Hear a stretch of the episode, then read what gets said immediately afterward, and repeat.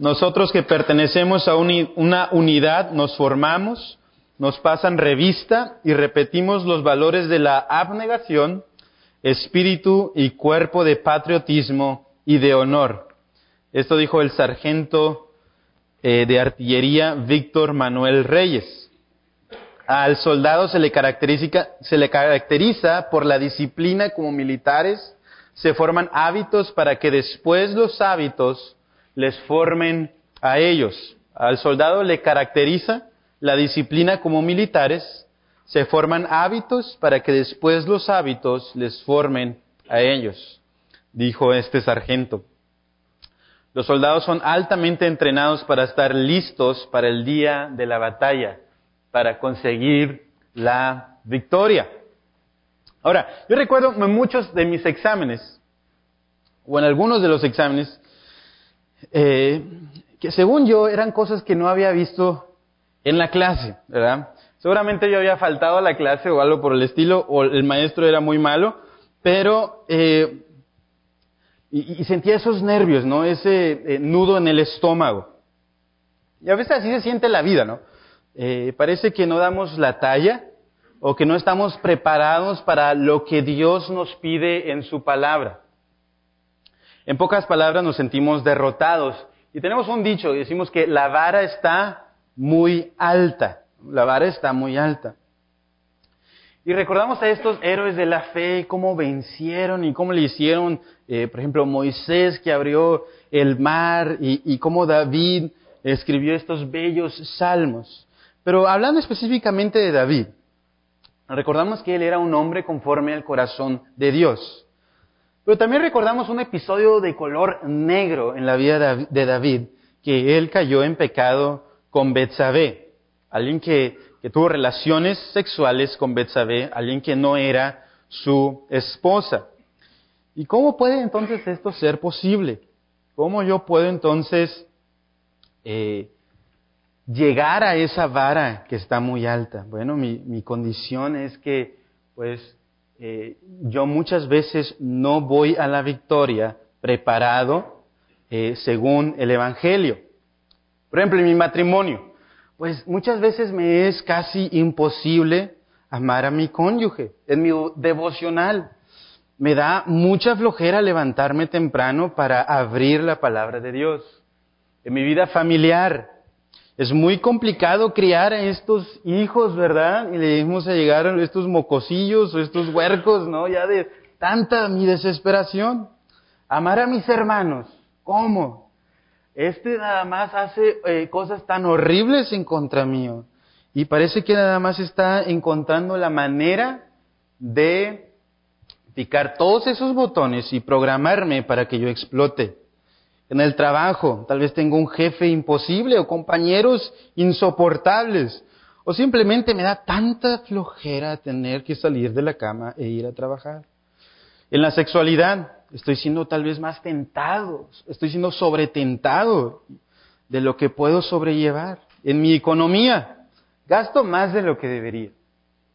Me compro estos caprichos que, que, que no debo de comprarme y muchas veces me da miedo ir a mi cuenta del banco porque sé que está en números rojos.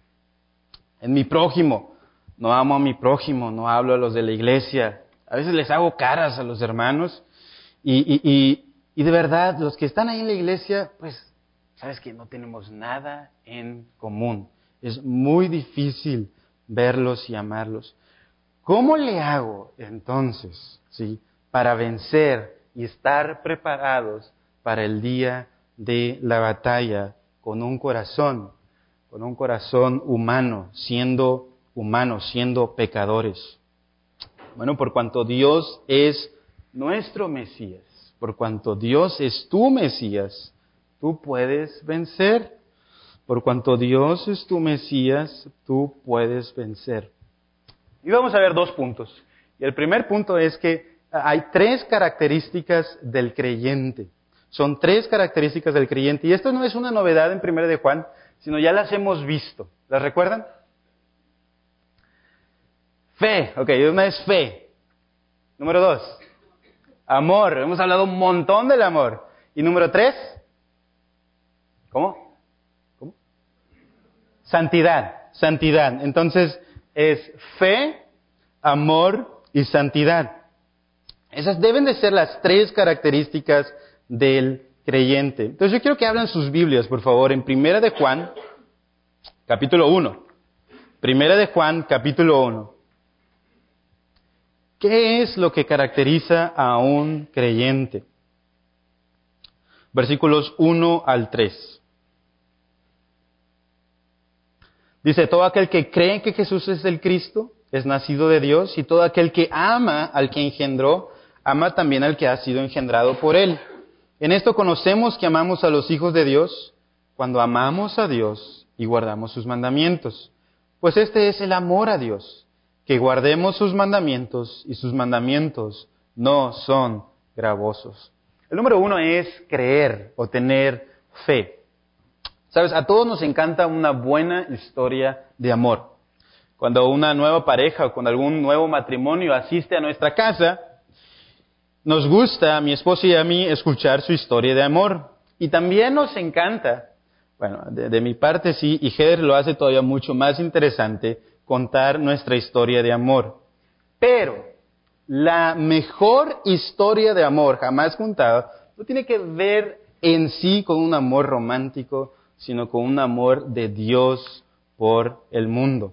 Sabes, antes de que todo esto existiera, de que la tierra fuera formada, de los árboles, que las montañas, todo fuera formado, existía desde siempre el rey, Dios. Y él decide formar esta tierra y estos humanos eh, débiles, los cuales hemos sido desleales, los cuales hemos, lo hemos aborrecido, le hemos blasfemado, eh, no nos interesamos a lo que Él le interesa, hemos mentido, hemos desobedecido, tal vez hemos hasta robado, Hemos sido ingratos, hemos sido mentirosos. Pero este rey, a pesar de cómo somos, él ideó un plan, un modo de salvación único.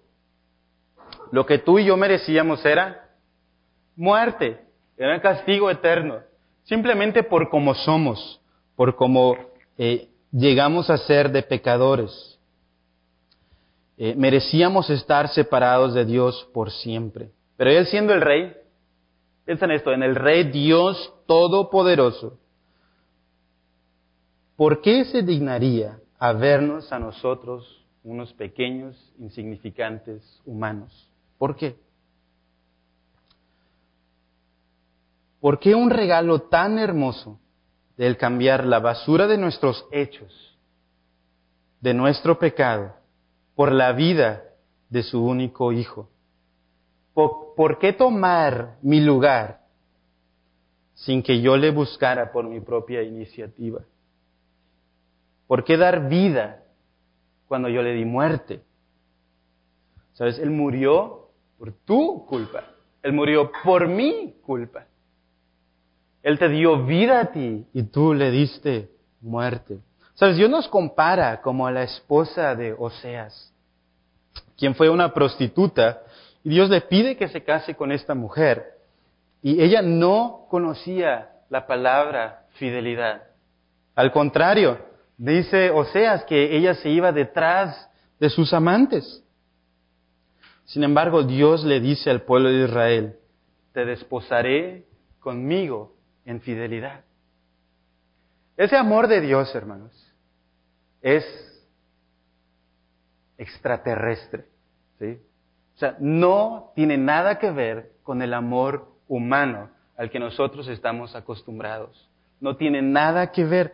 Por eso la historia del Evangelio y la historia de la cruz es mucho más grande que cualquier historia que pueda haber o que pueda existir. Por eso la historia de la cruz y la historia del Evangelio y lo que hizo Jesús en la cruz, que murió y resucitó al tercer día, tiene mucho más valor que cualquiera de las cosas en las que tú puedas soñar, pensar o desear.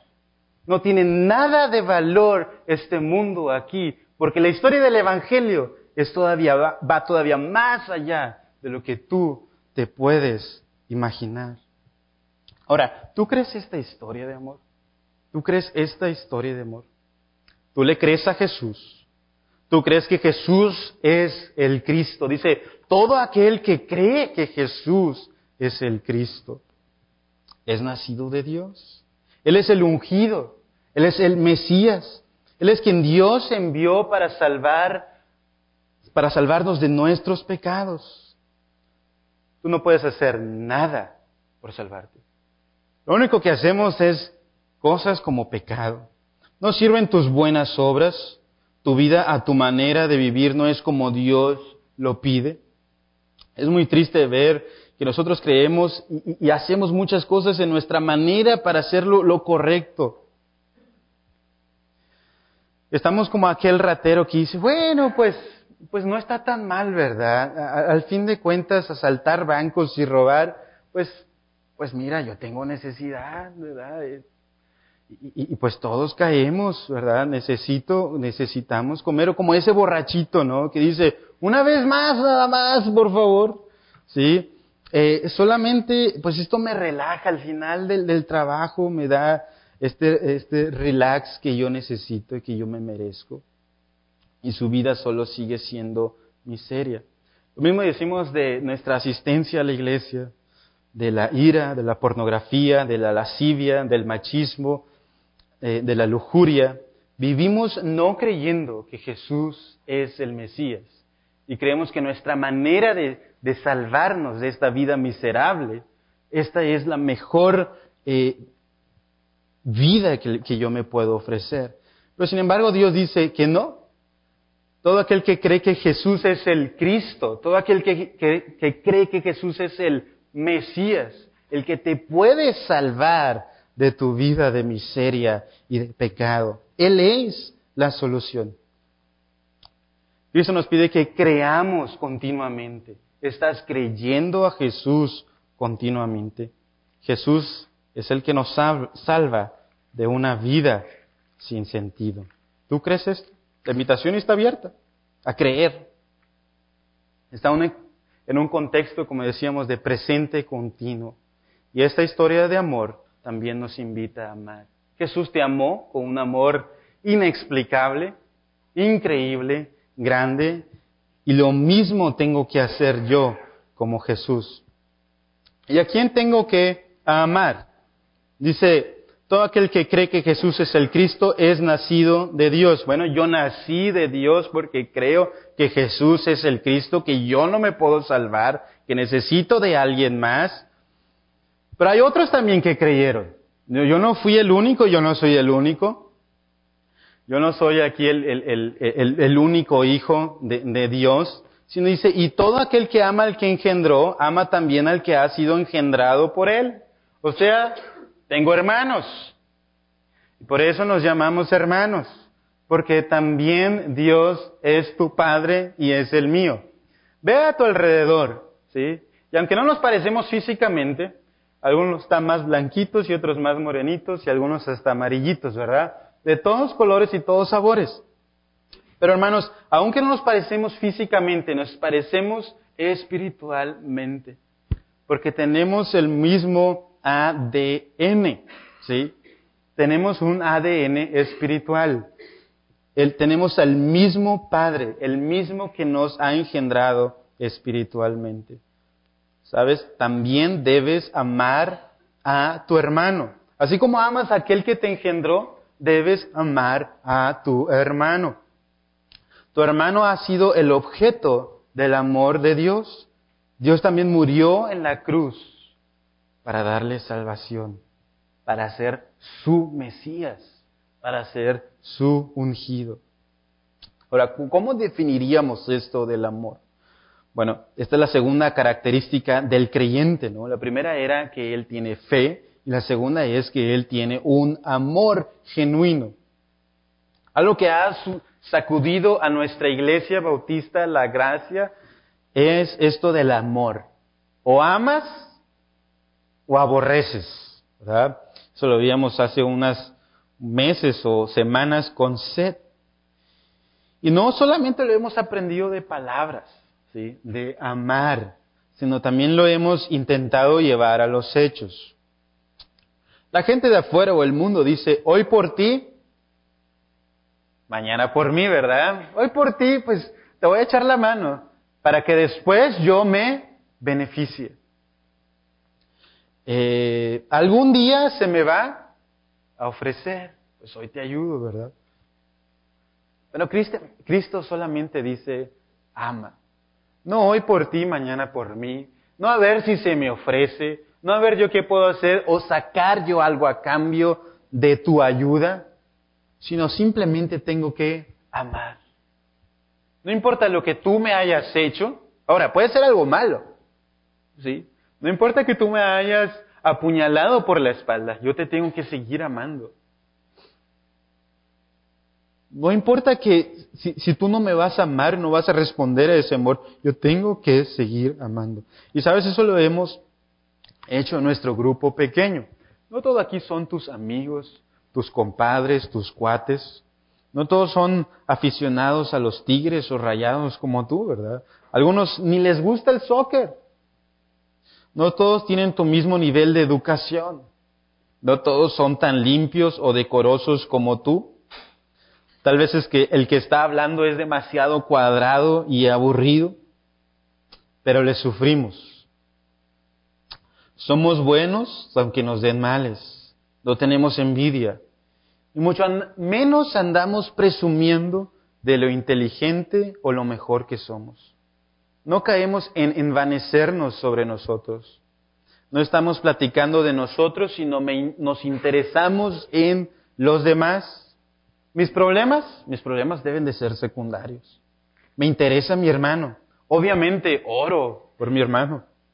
No hago cosas indebidas, mucho menos busco lo mío.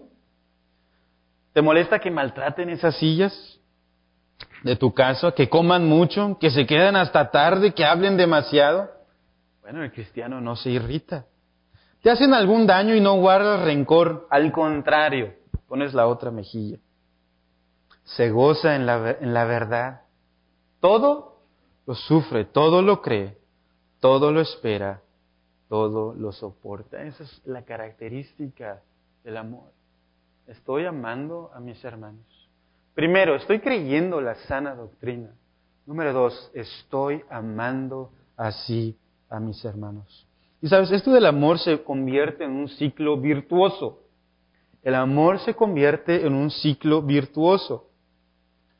Dice en el versículo 2, en esto conocemos que amamos a los hijos de Dios cuando amamos a Dios y guardamos sus mandamientos. Entonces, ve, observe desde el versículo número 1, ¿sí? la segunda parte, a partir del I. Y todo aquel que ama al que engendró, o sea, todo aquel que ama a quién? Al Padre, el Padre nos engendró, ama también al que ha sido engendrado por él. Entonces, si yo amo al Padre, tengo que amar a mis hermanos. Y si yo digo que amo a mis hermanos, tengo que amar a quién? Tengo que amar al Padre. Entonces se convierte en un ciclo virtuoso. Si yo te amo a ti, tengo que estar amando a Dios. Yo no te puedo amar a ti sin amar a Dios. Ahora, yo no puedo decir que yo amo a Dios sin amarte a ti. Tú no me puedes amar si tú no amas a Dios.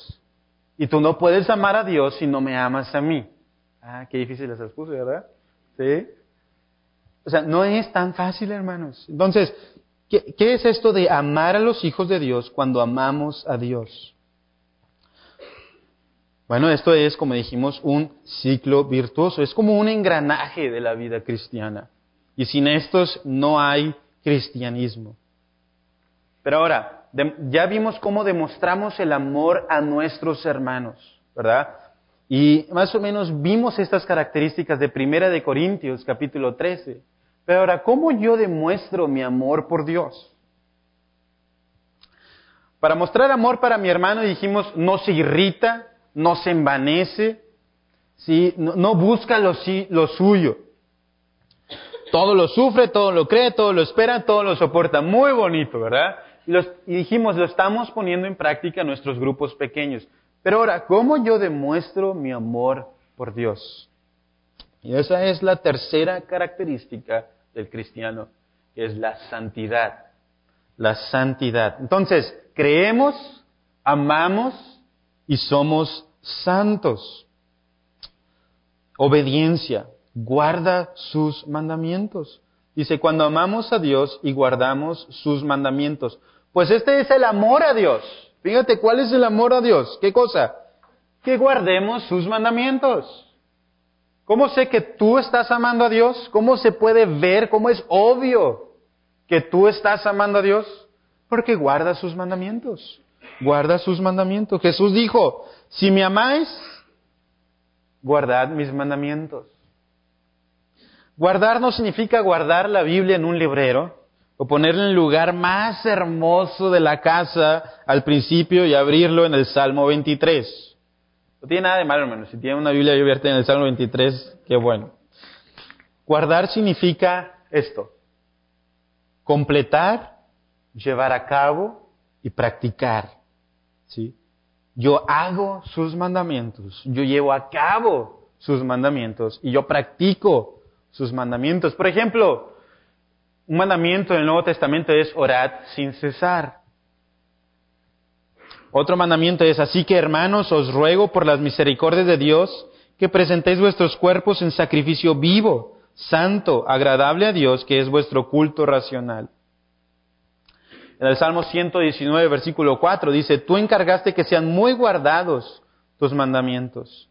Versículo 15 dice, en tus mandamientos meditaré consideraré tus caminos. Estás guardando sus mandamientos, estás obedeciendo la palabra de Dios. Para empezar, a lo mejor muchos no están ni abriendo sus Biblias. Entonces, ¿cómo yo puedo saber de los mandamientos de Dios? Desempolva la Biblia, abre la Biblia todos los días. Ven a la iglesia, hablamos Biblia. Tenemos que hablar de qué, qué es lo que Dios tiene que decirnos a nosotros. En segundo lugar es que tenemos que hacerlo esto con gozo. Dice el versículo 3, pues este es el amor a Dios. ¿Qué cosa? Que guardemos sus mandamientos y sus mandamientos que son no son gravosos. Y algunos de ustedes van a decir, ¿en serio? ¿No son gravosos? ¿No son pesados? Bueno, Jesús dijo que su yugo es fácil y ligera su carga. ¿Sabes? Los mandamientos de los fariseos eran para darle una carga horrible al ser humano, algo que no podías llegar a, hacer. Y, estaban constantemente criticando a Jesús y a sus discípulos por todas estas reglas que ponían sobre el humano. Pero al contrario de esto, los mandamientos de Dios son una bendición, porque los mandamientos de Dios nos libera de una vida de miseria. Salmo 119.1, si me acompañan por favor al Salmo 119.1.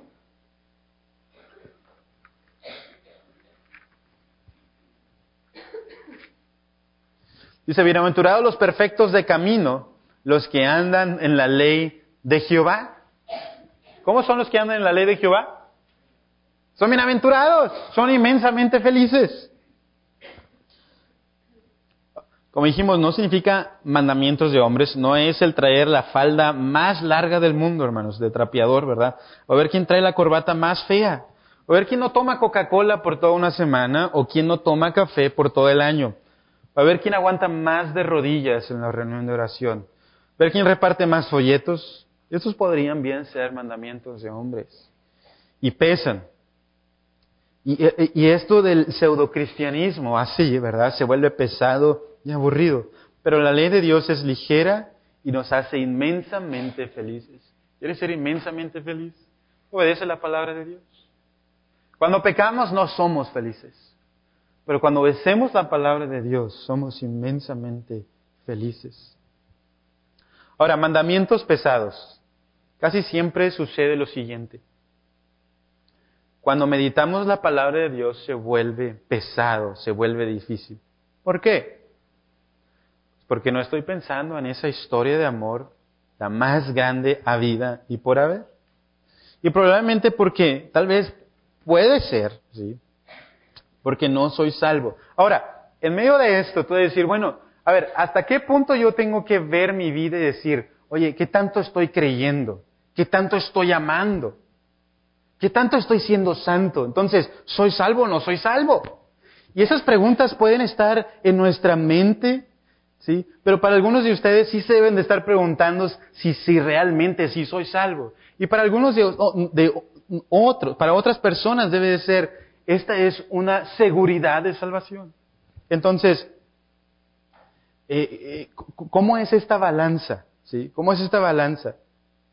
Sabes, eh, muchos de los mandamientos muchas veces se vuelven como una amenaza a mi vida personal, a mi vida de lujuria, a mi vida de amor y a mi vida de libertad. Nadie te ha amado como Jesús y nadie te va a amar como Jesús. Entonces, ¿por qué no meditar en su palabra? ¿Por qué no meditar en esos hechos que Dios ya ha hecho en la cruz por ti? ¿Sabes por qué vives una vida miserable, aburrida, apática, sin victoria y sin sentido? Porque no obedecemos la ley de Dios, no obedecemos su palabra, porque no te deleitas en la ley de Jehová. Yo quiero que vayamos al Salmo 119, versículo 14. Salmo 119, versículo 14. Y ahí nos vamos a quedar en el Salmo 119 y vamos a leer varios versículos. Dice, me he gozado en el camino de, tus testimonios, más que de toda riqueza. Versículo 16 dice, me regocijaré en tus estatutos, no me olvidaré de tus palabras. Versículo 18, abre mis ojos y miraré las maravillas de tu ley. Pídele a Dios eso. El día de hoy pídele a Dios eso, que te abra tus ojos espirituales para ver las maravillas de tu ley. Versículo 50. Ella es mi consuelo. ¿Cuándo? En mi aflicción. Ahora, el salmista no era esta persona que estaba de fiesta en fiesta, hermano, ¿sí? No malinterpreten. Ah, entonces como estoy viviendo una vida miserable y me está yendo ahorita, pero súper mal y estoy muy triste, pues entonces no, no soy salvo. Fíjate cómo estaba el salmista. Ella es mi consuelo en mi aflicción. Ahora, ¿qué ha hecho la palabra de Dios? ¿Qué ha hecho los mandamientos de Dios? Porque tu dicho me ha vivificado. La palabra de Dios nos vivifica, nos ayuda en ese tiempo de aflicción. Versículo número 97. Oh, cuánto amo yo tu ley. ¿Qué hace el cristiano? Todo el día es ella mi meditación. La ley de Dios es tu meditación. Número 136 dice, ríos de agua descendieron de mis ojos. ¿Por qué? Porque no guardaban tu ley. ¿Sabes por qué estás viviendo una vida miserable? Ahora, los ríos de agua descendieron de mis ojos. ¿Qué estaba haciendo este salmista? Estaba llorando, ¿verdad? Estaban saliendo lágrimas de sus ojos. ¿Por qué estaba viviendo una vida miserable el salmista? ¿Por qué estaba eh, con estos ríos de aguas? Porque no guardaban la ley de Dios. Ahora, hermanos, estas tres características no son necesarias para la salvación. ¿Ok? ¿Sí? Porque nos encanta escuchar de Cristo, ¿sí? De que Cristo nos salvó, de que Cristo nos perdona, que en Él hay gracia. Iglesia Bautista, la gracia. Nos encantan todas esas palabras, ¿verdad? Que Cristo es amor, etcétera, etcétera. Pero el resultado de esa gracia salvífica, de la salvación de Dios, es que es el tener, el creer en la sana doctrina, el amarnos unos a otros y amar a Dios, y en vivir una vida de santidad. Es el resultado, no es el medio para salvación. ¿Está bien? Entonces, Cristo es el medio de gracia y Cristo es amor y Cristo es quien me ha perdonado, pero yo tengo que tener una evidencia de que yo he sido salvado por esa gracia, por ese amor, por ese sufrimiento de Cristo en la cruz. Sin embargo, no es un resultado de mi salvación. Él fue el quien cargó mi culpa en la cruz. Pero Dios a través de Juan, sí, me escribió de ciertas evidencias de mi nuevo nacimiento. Ahora, ¿cómo es que David, Pedro, estos grandes hombres pecaron? Y Dios dijo, por ejemplo, de David que tuvo un corazón conforme al de Dios, como comenzábamos al principio. Bueno, y esto nos lleva entonces al segundo punto. La victoria es del creyente. La victoria es del creyente. Tu fuente de poder es el objeto de tu fe. Tu fuente de poder es el objeto de tu fe. Recuerdo que con mucho sacrificio me compré una gorra de marca Nike. Era esta gorra azul fuerte, muy bonita, con una palomita blanca al frente, me encantaba.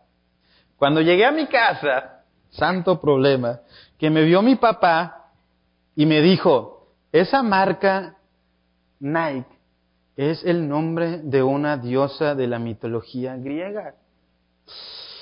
Es, es, una diosa con alas y es la diosa de la victoria que era invocada normalmente en las competencias y para la guerra. Después de semanas la gorra desapareció. no sé si me la desaparecieron o simplemente se fue volando, ¿verdad? Tenía alas. Aún me queda esa incógnita. Pero la palabra o la raíz nike o nikao es una palabra que se usaba más para los seres mitológicos, que significaba conquista, ganar, derrotar. Y a los griegos les gustaba esta palabra. Esta no era una victoria común en la que ganas el argumento tal vez contra tu esposa. Si puedes hacer eso, hermanos, pasas la receta, ¿verdad? Pero una victoria que solo los dioses podían tener. Ese se siente así, ¿verdad? Esta es una victoria que solo los dioses podían tener. Es una victoria mitológica. ¿Cómo me está viendo mi esposa? ok. Ahora, ¿qué, ¿qué, es un nacido de Dios? Y lo hemos estado viendo desde el primer versículo, todo aquel que cree que Jesús es el Cristo. Y viene aquí en el versículo número 4. Porque todo lo que es nacido de Dios vence al mundo. Es nacido de Dios. Juan usa esta palabra en contra de la filosofía del gnosticismo. ¿sí? Según ellos tenían otro poder, un conocimiento superior para derrotar eh, los placeres de este mundo. Pero el apóstol Juan dejó muy en claro quién tiene ese poder. ¿Y sabes quién? ¿Quién es? Es todo aquel que ha puesto su fe en Jesús. Dice el versículo número 4, porque todo lo que es nacido de Dios. ¿Y quién es el que has nacido de Dios? Versículo 1. Todo aquel que cree que Jesús es el Cristo es nacido de Dios. ¿Tú has creído eso? ¿Crees que Jesús es el Cristo? ¿Crees que tú por tus propios méritos no te puedes salvar? No puedes hacer nada por salvarte, sino es Cristo quien ha hecho todo por salvarte. Tú entiendes que tú era, habías sido enemigo de Dios y que ahora has sido reconciliado por la fe en Cristo Jesús. Amigo, si tú no has nacido de nuevo, hoy es el día de salvación. Entrega tu vida a Cristo. Él es el único que te puede salvar. Él es el ungido. Él es el rey. Ahora, entonces, ¿qué me hace esto de vencedor al mundo? Sabes, tú tienes esa victoria de los dioses, una victoria mitológica. Nadie, ningún ser humano común y corriente puede vencer. Y no es en los negocios, no es en el ajedrez, no es en los maratones, no es en el gimnasio, el crossfit, lo que tú quieras y mandes, sino es en contra del sistema del mundo. Es en contra del sistema del mundo. Yo quiero que vayamos a 1 de Juan capítulo 2, versículo 15. 1 de Juan capítulo 2, versículo 15.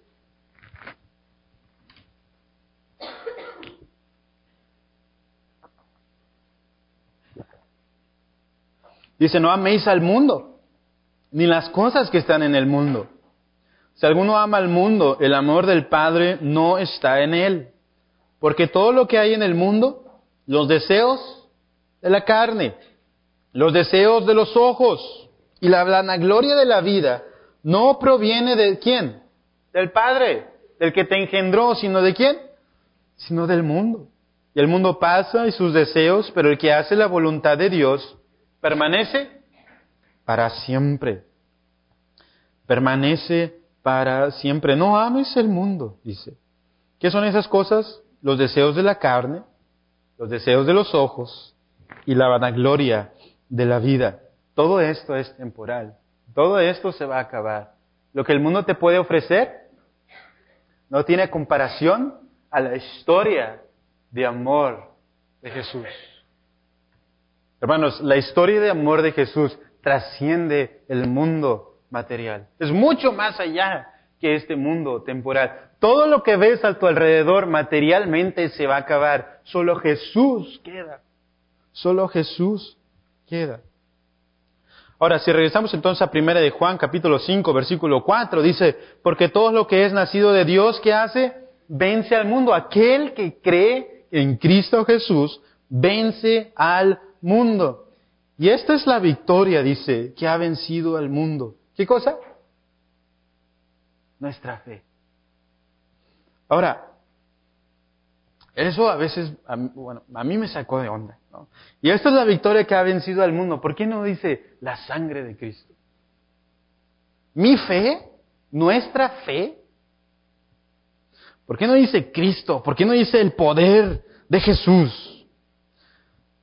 Al parecer, bueno, para mí estaba jugando con mi mente el apóstol Juan. Pero él simplemente está poniendo todas las cosas en la balanza. ¿sí? Tu fe, para empezar, es un regalo de Dios, según Efesios 2, ¿verdad? No es aquí que tengamos un músculo de la fe y que mi fe esté súper desarrollada y súper dotada y mi fe me hace victorioso. ¿Por qué? Porque simplemente mi fe es un regalo. Dios me ha dado esa fe. ¿Verdad? Pero ¿cuál es el objeto de tu fe?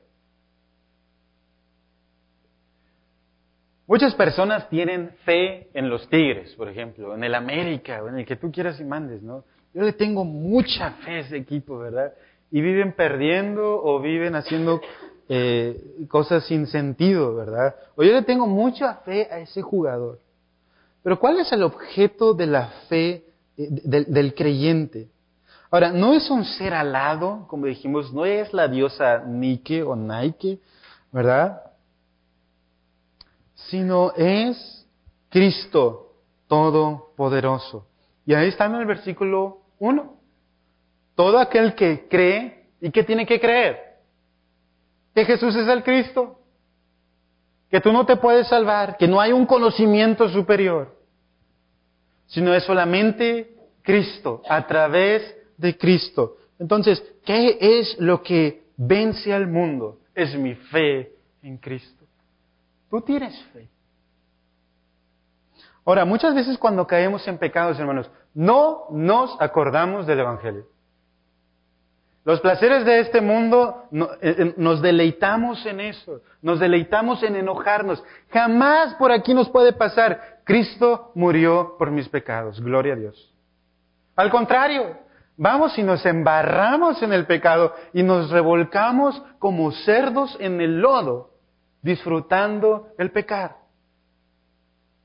disfrutando el hacer pleito con mi esposa o con mi esposo, dejando que mi hijo haga lo que se le pegue la regalada gana, mintiendo. ¿Ya viste al hermano? ¿Cómo anda? ¿Cómo vino el día de hoy? Murmurando y chismeando.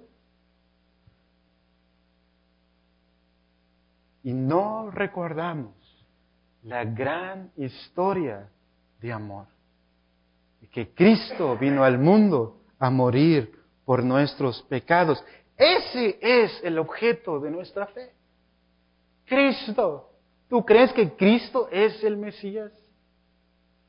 Ahora, cuando yo comparo un pecado y cuando yo veo la maldad de ese pecado a la luz al poder de la, que, que, hay victoria en la cruz, de lo que Cristo ya hizo por mí, ese pecado se vuelve insignificante y no me dan ganas de hacerlo. Pero cuando no veo y no ejerzo mi fe en Jesús, ese pecado se vuelve grande, lindo y atractivo.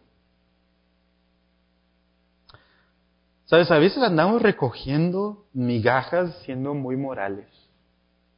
Y ese no es el objeto de esta predicación. El objeto de esta predicación es, le voy a echar más ganas, ahora sí.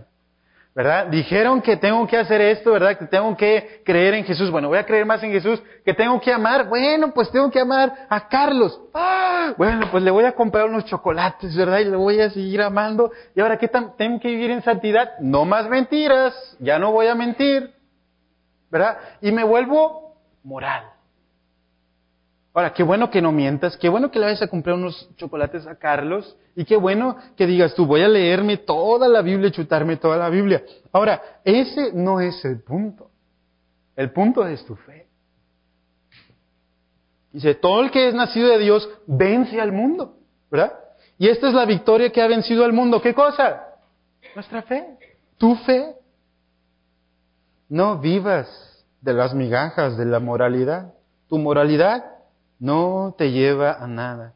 Algunos de los gnósticos se daban placer en la carne y decían, bueno, pues todo lo material es malo, pues aquí vámonos por lo malo. Pero algunos caían en el aislamiento. Los que no daban rienda suelta al pecado, bueno, se aislaban de todo lo material porque era pecado. Y ellos se inclinaban mucho hacia el ascetismo. Toda aquella cosa que cause placer, ah, no, eso es malo. Todo lo material es malo. Hermanos, la Biblia no habla de eso. La Biblia habla sobre una fe que vence al mundo. ¿sí? No es un aislamiento.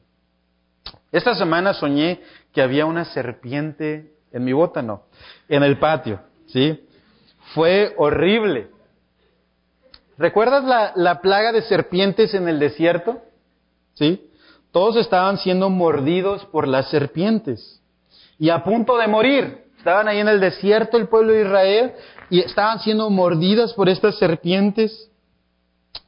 Y, el Señor Jesús se apuntó a sí mismo esa historia. Dijo, y como Moisés levantó la serpiente en el desierto, así es necesario que el Hijo del Hombre sea levantado. Y sabes, en este contexto es, es de Juan capítulo 3. Y está la historia de Nicodemo que este maestro de la ley va y le pregunta a Jesús, ¿qué onda? ¿Qué está pasando aquí? ¿Verdad? ¿Has nacido de nuevo? ¿Qué es eso de nacer de nuevo? ¿Tengo que entrar, volver a entrar al diente de mi mamá o cómo está ahí? ¿Tú has nacido de nuevo? Cuando vemos el Evangelio ante las situaciones del mundo, ¿sí? cuando vemos a Jesús, quien fue alzado, que fue levantado como esa serpiente de bronce, todas las cosas se vuelven basura decía el apóstol Pablo. Todo lo he perdido por Cristo. Todo por eso, por eso era e, e, esas eh, palabras y esas oraciones tan tajantes del apóstol Pablo. Y eso nos preguntamos, ¿cómo el apóstol Pablo decía eso? Que todo lo tiene como basura por amor a Cristo. Porque él comprendía e iba a la historia de amor de Jesús. No hay nada más hermoso, no hay nada más bello, más sublime que el Mesías, que el ungido. Él murió en mi lugar. ¿Quién es el que vence al mundo? Sino el que cree que Jesús es el Hijo de Dios. ¿Quieres vencer al mundo? Hermanos, cada vez que se te presente esa situación, y como decíamos de estos soldados que eran entrenados, etcétera, etcétera, para el día de la batalla. Usa tu fe, tu fe en Jesús. ¿Sientes que no das la talla? ¿Sí? ¿Sientes que esto del amor de todo primero de Juan y dices, bueno, pues me acuerdo mucho de esa predicación de que o amo, aborrezco y normalmente siento que estoy más aborreciendo. Pero a ver, yo te quiero decir algo. A veces existe esto. ¿Sabes qué? Ni lo amo, ni quiero nada con esas personas, ni me interesan. Yo voy porque me traen aquí a la iglesia. Bueno, probablemente tú nunca has nacido de nuevo. Pero cuando estoy de este lado y digo, perdón Carlos, te voy a hacer otra vez, pero Carlos, otra vez. ¿sí? Este, y, y, y, me es difícil, ¿verdad? Porque, eh, pues, es complicado hablar con él tal vez, o tal vez él, este, pues, yo ya tengo 80 años, ¿verdad? ¿Y qué voy a andar haciendo hablando con un niño de, de 14 años, ¿verdad? 15, ay, cumplió 15 la semana pasada, ¿cierto? Eh, de 15 años, ¿y, qué tenemos en común? Y, pero sabes que Cristo murió por él, tengo que amar. Me es difícil amarlo, pero lo tengo que amar. Y hago lo imposible y le llevamos estos chocolates y le hablo durante la semana cómo va con su proyecto de robótica, cómo va con su, su viaje, cómo va con todas estas cosas que Carlos está diciendo. Y yo me intereso en él. Es otra cosa, hermanos. Pero cuando yo digo, no, ¿sabes qué? Carlos, no me interesa. De verdad, no, no, no, tengo tenemos nada en común. No, no, quiero hablar con él. ¿sí? no muestro amor. Aquí a mí me obligaron a venir. Hermanos, probablemente tú no tienes vida eterna. Ahora, por ejemplo, el mandamiento de orar sin cesar o de abrir la Biblia. Batallo para abrir la Biblia, ¿sí? Si alguien no batalla para abrir la Biblia entre la semana, ¿sí? Que me diga, ¿verdad? Por favor, porque yo necesito el secreto, ¿sí? Pero es esto, hermanos, no estamos ejerciendo fe, ¿verdad? Entonces, yo batallo durante la semana de la Biblia, pero siento más necesidad de deleitarme en la palabra de Dios. ¿sí? Ahora estoy acá y digo, ¿la Biblia? Ah, ni me acordé durante toda la semana. ¿sí? Jesús, ni me acordé de Jesús durante toda la semana.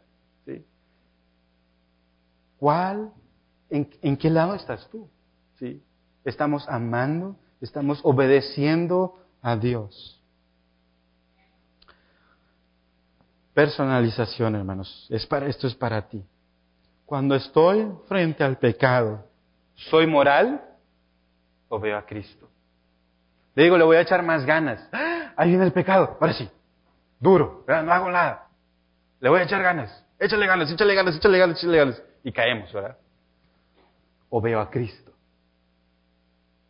No tengo ganas de leer. Me da mucha flojera levantarme y leer mi Biblia o orar, o orar.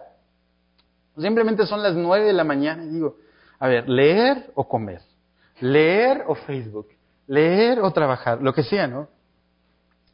En ese momento, ¿cuál es el objeto de tu fe? ¿Sí? ¿Es ver a Cristo, el ungido, el Mesías? ¿Es ver esa historia increíble de amor? ¿O son tus fuerzas, sus fuerzas? Número dos es amor a mis hermanos. ¿Qué hermano es el más difícil de aquí? levante la mano, por favor. ¿Sí? ¿Le echo más ganas? ¿Hago más sacrificios? ¿O el objetivo es que Jesús también murió por él? Por eso yo debo de amarlo. Amo a mis hermanos como el objetivo del amor de Dios. Recuerda, es un ciclo virtuoso. Sus mandamientos. Número tres, sus mandamientos. La bebida el sexo ilícito, el amor a mis hermanos, el no murmurar, el no juzgar, el no chismear, el no mentir. Me esfuerzo en ese músculo, ¿verdad? Y le echo muchas ganas, o el objeto de mi fe es Cristo. Vivimos no creyendo que Jesús es el Mesías, es el ungido, el único que me puede salvar de una vida miserable.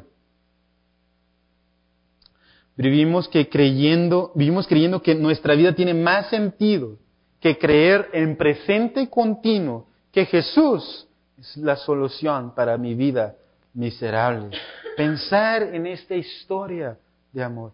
Jesús es el que nos salva de una vida sin sentido. Cristo murió por tus pecados. No solamente murió por tus pecados, pero también para librarte del poder del pecado. Cristo murió por tus pecados y para librarte de ese poder del pecado. Hermano, ya tienes la victoria por tu fe en Cristo Jesús. Oramos. Dios bendito seas. Gracias por tu palabra. Que nos muestra estas tres características del creyente genuino